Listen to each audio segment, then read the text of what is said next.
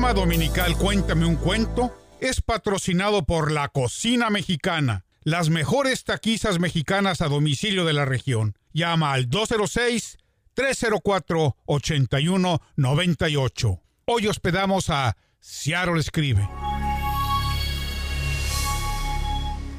Buenos días, muy amable por acompañarnos el día de hoy, domingo, que es difícil a veces este tener el tiempo de sentarse un ratito a escuchar el radio, pero aquí estamos eh, dándole comienzo a nuestra primera transmisión de nuestro programa en Seattle Escribe.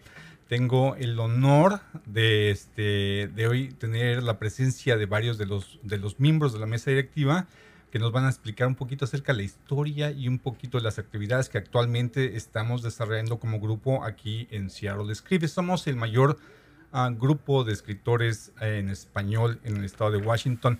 Mi nombre es José Luis Buenabad y voy a comenzar por ah, invitar a que nuestros ah, participantes hoy se presenten a sí mismos. Tenemos aquí a María de Lourdes Victoria. Bienvenida, María. Este, platícanos un poquito acerca de, de ti. Muy bien, yo estoy feliz de estar aquí con este, en este programa. Yo soy María de Lourdes Victoria. La gente en la comunidad me conoce como María Victoria. Victoria es el apellido. Soy jarocha, orgullosamente jarocha. Nací en Veracruz y llevo aquí en Seattle más o menos como más de 40 años.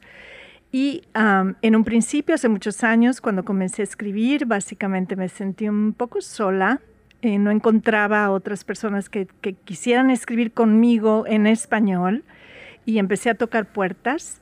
Y una de esas puertas me la abrió una gran mujer que se llama Marcela Bodal en la biblioteca de Seattle, en, en Washington. Y ella, que es peruana, ¿cierto? Ella ah, me invitó a dar un taller en español y yo fui muy contenta esperábamos más o menos a 10 estudiantes y sorpresa que nos llevamos cuando se presentaron creo que como más de 30 estudiantes y nos tuvieron que llevar a otro salón. Y bueno, esto nos dio mucha felicidad y ese fue el comienzo de este sueño.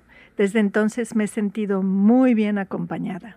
Ah, muy bien, muchas gracias María por estar aquí. También queremos presentarle a Adriana Batil, que nos platique un poquito acerca de su participación en la mesa directiva y en el grupo de Seattle escribe también. Buenos días, pues mi nombre es Adriana Batil y coincido tanto con María porque yo también llegué aquí no hace 40 años, yo llegué hace cuatro y caminando por ahí me encontré con la biblioteca y, me encontré con el taller precisamente de María y me dio muchísima emoción eh, pues encontrar este espacio donde muchas personas como yo estaban interesadas en la escritura. Así empecé a asistir a los talleres y de repente, bueno, pues las inquietudes empezaron a crecer y esto se fue formalizando hasta crear lo que fue la primera mesa directiva, de la que pues yo me encargué de ser, eh, digamos, presidente, sigo siendo presidente de la mesa directiva, llevo dos años con esta función y me siento muy orgullosa de todo el trabajo, no solo de mi trabajo, el trabajo de todo el equipo de la mesa anterior y de esta nueva mesa. Y pues hemos crecido mucho y, eh, y tenemos muchas actividades eh, súper importantes, eh, en especial eh, compartir con la comunidad, ¿no? Con los escritores de Washington. Muchas gracias, Adriana. También tenemos aquí a Dalia Maximum en el estudio. Ella es la directora de educación de la mesa directiva de Seattle Escribe. Hola, ¿qué tal? ¿Cómo están? Eh, pues sí, también eh, estoy en esta ocasión eh, sirviendo en la mesa directiva de Seattle Escribe, lo cual me llena de enorme satisfacción. El área de mm, asuntos educativos de Seattle Escribe, mm, nos los han dicho en repetidas ocasiones, es un área, digamos, central, porque una de las grandes funciones del grupo de Seattle Escribe es una función educativa y em, hemos tenido diferentes talleres. Eh, todos nuestros talleres son gratuitos, nuestros talleres son inclusivos para todas las personas. Tenemos talleres de poesía, de ensayo, incluso vamos a tener uno de pensamiento crítico y hemos tenido em, una buena voluntad de muchos profesores. Entonces esto es un trabajo conjunto de la mesa directiva y también eh, de la gente que quiere donar su tiempo para los talleres. Así que es muy satisfactorio para mí estar en esta dirección, creando estos talleres para las personas que quieran ir a aprender. Otro de los miembros de la mesa directiva que nos acompaña aquí en los estudios de, de la frecuencia 1360 eh, es Emanuel, ah, perdón, Emanuel Arjona, quien es director de medios de Ciaro de Escribe. Platícanos un un poquito acerca de ti y de tu participación en la mesa directiva, Emanuel. ¿Cómo estás, José Luis? Eh, un saludo a todos los radioescuchas. Muy buenos días a todos. Pues aquí estoy feliz y contento de estar en este inicio de un nuevo programa, de un nuevo capítulo para Ciaro Escribe. Yo soy, como tú bien lo dijiste, director de medios. Es un área, pues bueno, que ha crecido también bastante junto con la mesa directiva, con todo lo que está haciendo. Estamos metidos en muchas cosas. Estamos muy emocionados por todo lo que se está logrando desde las redes sociales, la página web, nuestra convocatoria abierta, ahora este programa de radio y muchas cosas que vienen adelante. Por cierto, yo soy de Cancún, soy mexicano de nacimiento y bueno, pues tengo que cuatro o cinco años voy a cumplir ya viviendo en el estado de Washington y muy feliz. Muchísimas gracias por acompañarnos a los cuatro. Y María, quisiera expandir un poquito en la historia sobre Seattle Describe. ¿Cómo, ¿Cómo surge la idea? ¿Cómo surge ¿Tú crees que salió de una necesidad, nació de una inquietud? ¿Cómo se fue forjando este, esta, esta pequeña semilla que ahora vemos que ha dado frutos? Yo creo que fue más bien el sentir, la verdad, me sentía yo muy sola. Eh, estaba yo aquí escribiendo una novela, mi primera novela, y la escribí para, para mis hijos que estaban con aquel problema de identidad que vivían en este país no, no sabían si realmente eran mexicanos o cómo. Entonces abordé a mi padre, me ayudó, empezamos a trabajar, pero me sentía yo sola. Yo buscaba, bueno, ¿a dónde puedo ir para tomar talleres? ¿Cómo se escribe una novela? ¿Cómo, cómo aprendo a escribir una novela? ¿Realmente lo puedo hacer? ¿No habrá alguien por ahí que también esté escribiendo? ¿Dónde están escritores?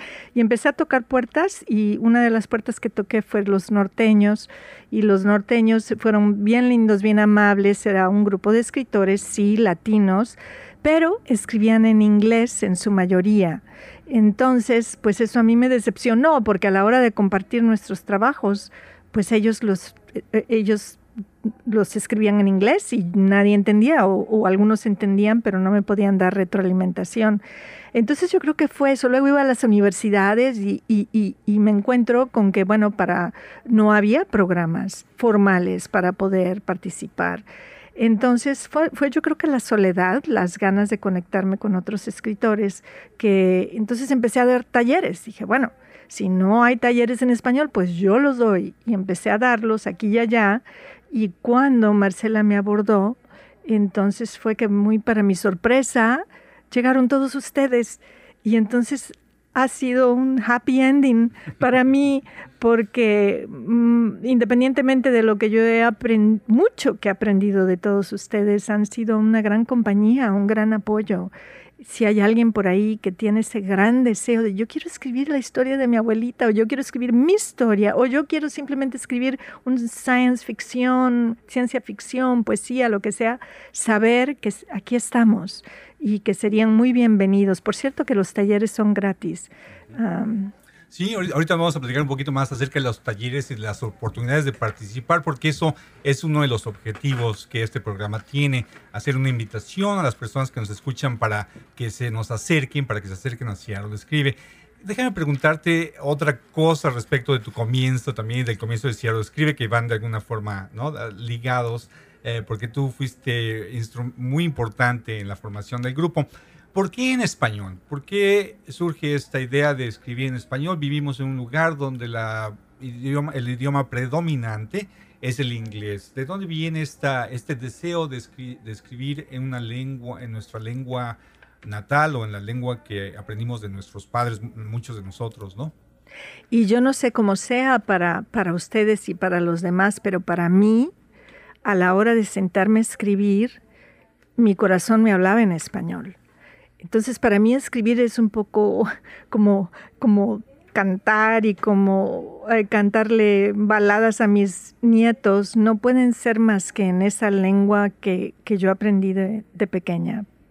la musa, digamos, me, me suspira las historias en español y así las escribo. Entonces he tratado de escribirlas en inglés y no, no me gusta mi voz, no me caigo bien y no, no puedo, no, no, no creo que la haría. En cambio, bueno, creo que, que sí hay ciertos lectores que les agrada lo que escribo yo en español y por eso pues se han, se han publicado algunas, algunas, de, algunas obras.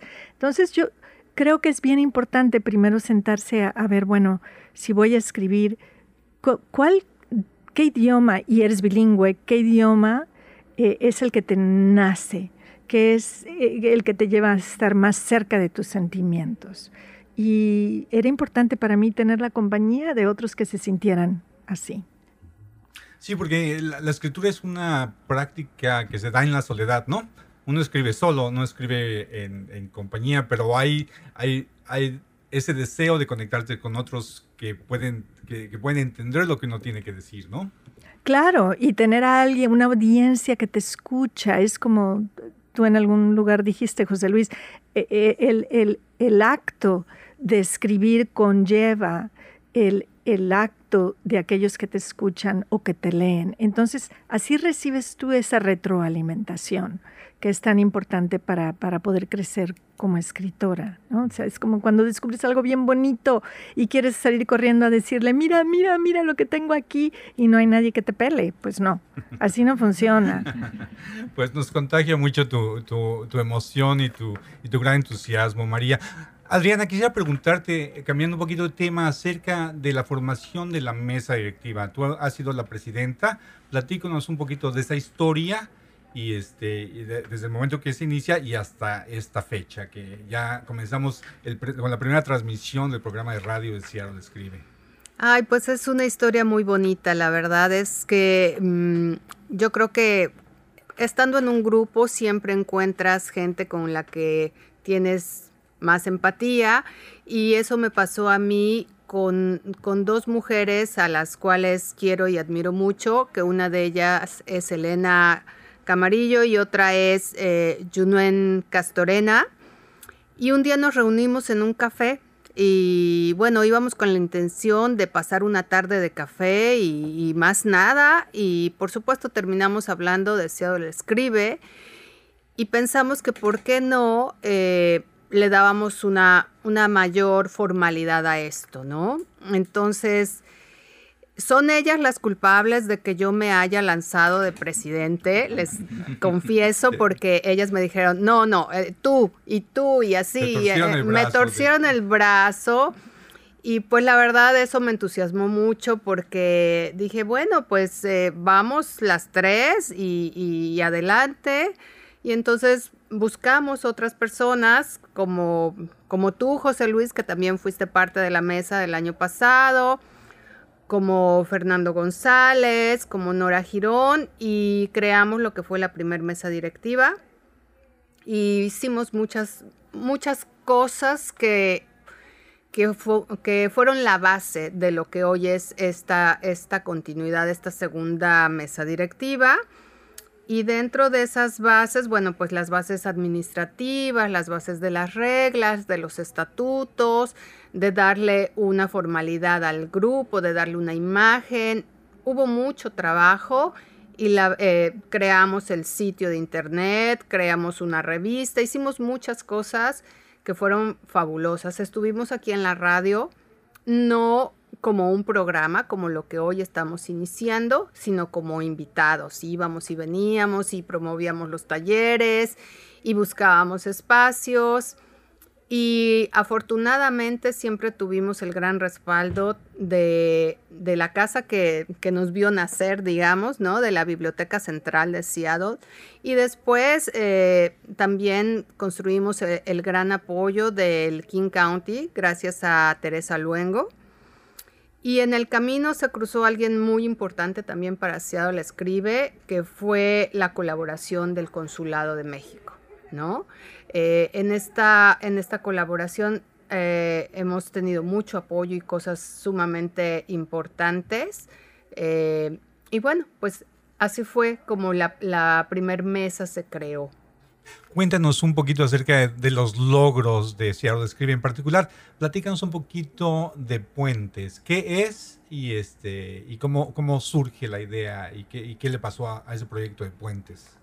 Pues Puentes es eh, un proyecto bien interesante eh, porque creamos un, un tema con un certamen, ¿no? O sea, eh, fue bastante ambicioso porque fue nuestro primer certamen literario eh, a nivel estatal, ¿no? Lo que queríamos era descubrir dónde estaban todos esos escritores de Washington y entonces lo que hicimos junto con el consulado, junto con el apoyo del King County, de la Biblioteca Central de Seattle, fue lanzar nuestro primer certamen al cual eh, pues mucha gente participó y el resultado de ese certamen este, nos, nos dio otro proyecto, ¿no?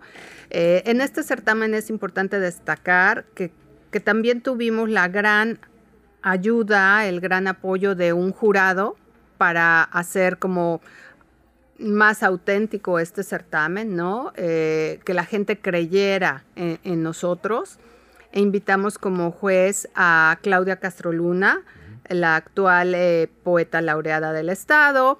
Invitamos a José Ovejero, un, escritor español, y por parte de la Universidad de Washington eh, participó con nosotros Josefa Baez Ramos. Entonces ellos fueron los jueces que, recibieron todos los textos, eh, participaron ensayo, poesía, relato y de ahí logramos eh, pues 10 primeros lugares y 40 grandes participantes. ¿Puedo agregar algo, José Luis? Claro que sí, María. Solamente quería aclarar lo que es un certamen. Para los que no sepan, básicamente es un concurso. Entonces uno manda tus escritos, tus poesías, tus cuentos y el jurado del que habla Adriana entonces decide cuáles de esos trabajos merecen ser publicados. Entonces se ponen juntos todas esas obras en un libro que se publica al que se le llama una antología. Como una colección más o menos de cuentos o de los escritos en general, ¿no? Sí. Ah, muy bien. Eso, eso me lleva también a, la, a, la, siguiente pregunta que tengo y esta es para Dalia Maxim, que tiene que ver con un aspecto muy importante sobre Seattle Escribe, porque hay muchos esfuerzos para este, continuar creciendo como escritores y que se, que, se da a través de las muchas actividades que la directora de educación este, promueve. Entonces te quiero preguntar, eh, eh, ¿cómo se lleva a cabo? ¿Qué es, lo que, qué es, tu papel dentro de la mesa directiva? ¿Cómo lo describirías? ¿Y qué mensaje tienes para las personas que nos escuchan hoy en casita? Bueno, pues la verdad es que eh, hablando un poco de mi experiencia en la mesa directiva, también eh, eh, la razón por la que soy, digamos, tengo este, este, juego este papel en la mesa directiva como directora de eventos educativos, es por la invitación justamente de Elena Camarillo y de Adriana Batail, a quienes agradezco mucho que hayan pensado en mí para esta gran responsabilidad. Y bueno, el taller de educación eh, para mí yo creo que lo veo eh, en, tres grandes, eh, en tres grandes aspectos. El primer aspecto para mí es basado en, un, en una expresión muy conocida, ¿no? Que es aquel que no em, vive para servir, no sirve para vivir. Creo que em, Seattle Escribe es un grupo bellísimo y un poquito para seguir con el esfuerzo de la mesa directiva pasada. Eh, entonces necesitamos manos, necesitamos ese granito de arena para continuar esta labor y por eso acepté, eh, digamos, ser eh, directora de eventos educativos. También porque soy oaxaqueña, entonces pues me, gusta dar mi guelaguetza al grupo al que pertenezco. Ya nuestra fundadora nos los había dicho alguna vez, ¿no? Que hay que tratar de apoyar a este grupo con mucha dignidad y dentro de esa dignidad pues está el trabajo. Entonces concretamente el trabajo es poner em, un taller eh, y para eso eh, Seattle escribe que somos un grupo, digamos, que poquito a poquito nos hemos consolidado. Eh, mucha gente ha tenido esta buena voluntad y esta generosidad de donarnos las clases, porque las clases son gratuitas y las podemos hacer gratuitas por la enorme generosidad de todos los profesores que aceptan eh, dar el taller. Entonces, más o menos lo que hacemos o cómo se dan los talleres, pues la verdad es que es un proceso, aunque, aunque parece fácil, es un proceso un poquito complejo, no difícil, pero sí de tiempo, ¿no? De contactar al profesor, de proponerle un tema, de que la persona diga que sí, buscar el tiempo, luego buscar el espacio. Gracias a la labor eh, muy buena de la mesa directiva pasada y de esta mesa directiva. También hemos creado, ¿no? Un poquito hablando de puentes, hemos hecho puentes con diferentes instituciones como son Hugo House, la misma Biblioteca Central, las bibliotecas del, King County y eh, también, eh, por ejemplo, Estudio Lazo y probablemente este, para un taller que tenemos para el primero de septiembre en la Universidad de Washington. Entonces, hemos estado tocando puertas y estas puertas se han estado abriendo gracias a la legitimidad que tiene, em, que tienen los talleres, ¿no? Y bueno, el segundo aspecto para mí es muy importante, es que bueno, yo también soy abogada, entonces a mí me gusta mucho la parte de que las reglas de juego sean claras, de que haya transparencia en nuestro grupo, ¿no? Para seguir con esta misma consolidación y que haya esta parte de accountability, que la digo en inglés porque luego en español la traducción es un poquito em, diversa, pero el punto es que todos nos hagamos... Em, responsables de nuestras acciones. Entonces, pues bueno, eh, eh, eso más o menos es y, ya. ¿Cómo invitarías a las personas que nos escuchan a que tengan acceso, a que aprendan de, estos, de estas actividades educativas? Pues bueno, miren, la verdad es que tenemos eh, también eh, una parte padrísima que es el área de medios, que ya el director les va a explicar, pero esa es la manera eh, preponderante en la que se pueden acercar. Tenemos una página, tenemos una página de Facebook también, y ahí nosotros enunciamos, cada taller tiene un cartel. Y ese cartel contiene toda la información también pueden mandarme un correo electrónico a talleres arroba Repito, talleres Si tienen alguna duda, alguna pregunta y con mucho gusto les puedo contestar ese correo, pero básicamente nosotros ya tenemos un calendario eh, de todo el año, de todos los talleres que vamos a tener hasta finales de año, que es hasta noviembre, porque después tenemos la premiación de nuestra antología de este año. Entonces, pues bueno, hay que compaginar varias, varios eventos importantes, pero bueno, ahí pueden consultar sus dudas y cada taller tiene un cartel que yo elaboro que viene obviamente el lugar donde va a ser, viene el profesor, cuál va a ser el tema a tratar. Y bueno, si les interesa ese tema, ahí viene toda la información. Y si necesitan más información, me mandan un correo a talleres arroba le escribe y ya está. Con mucho gusto les doy la información necesaria. Muy bien, perfecto. Muchas gracias, Dalia. Entonces, ahorita eh, con, su tiempo, en su momento, también vamos a estar repitiendo la forma en la que ustedes nos pueden contactar. Y eso es una entrada natural hacia el director de medios, porque Emmanuel Arjona es el, es el encargado precisamente de la promoción, es el encargado de...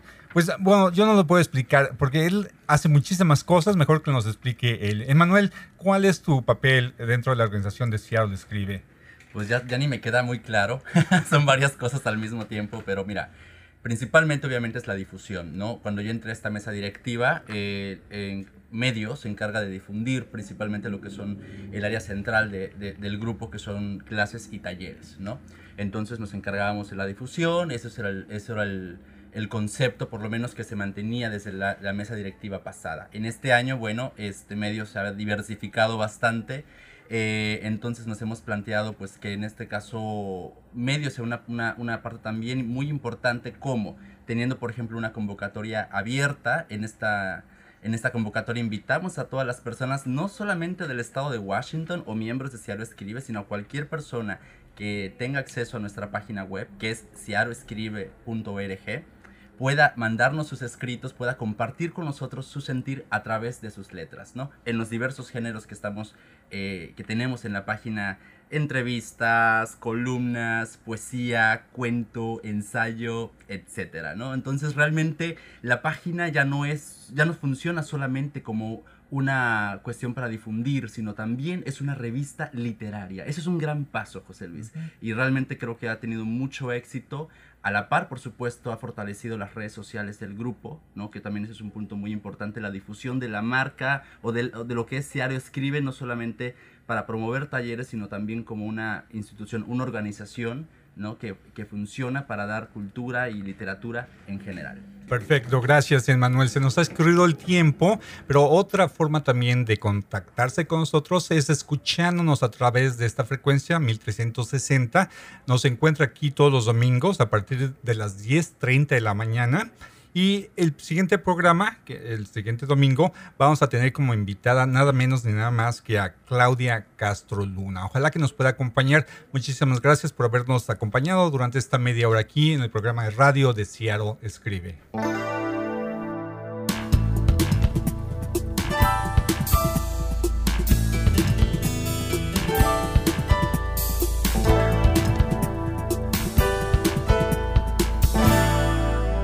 Cuéntame un cuento fue patrocinado por La Cocina Mexicana, las mejores taquizas mexicanas a domicilio de la región.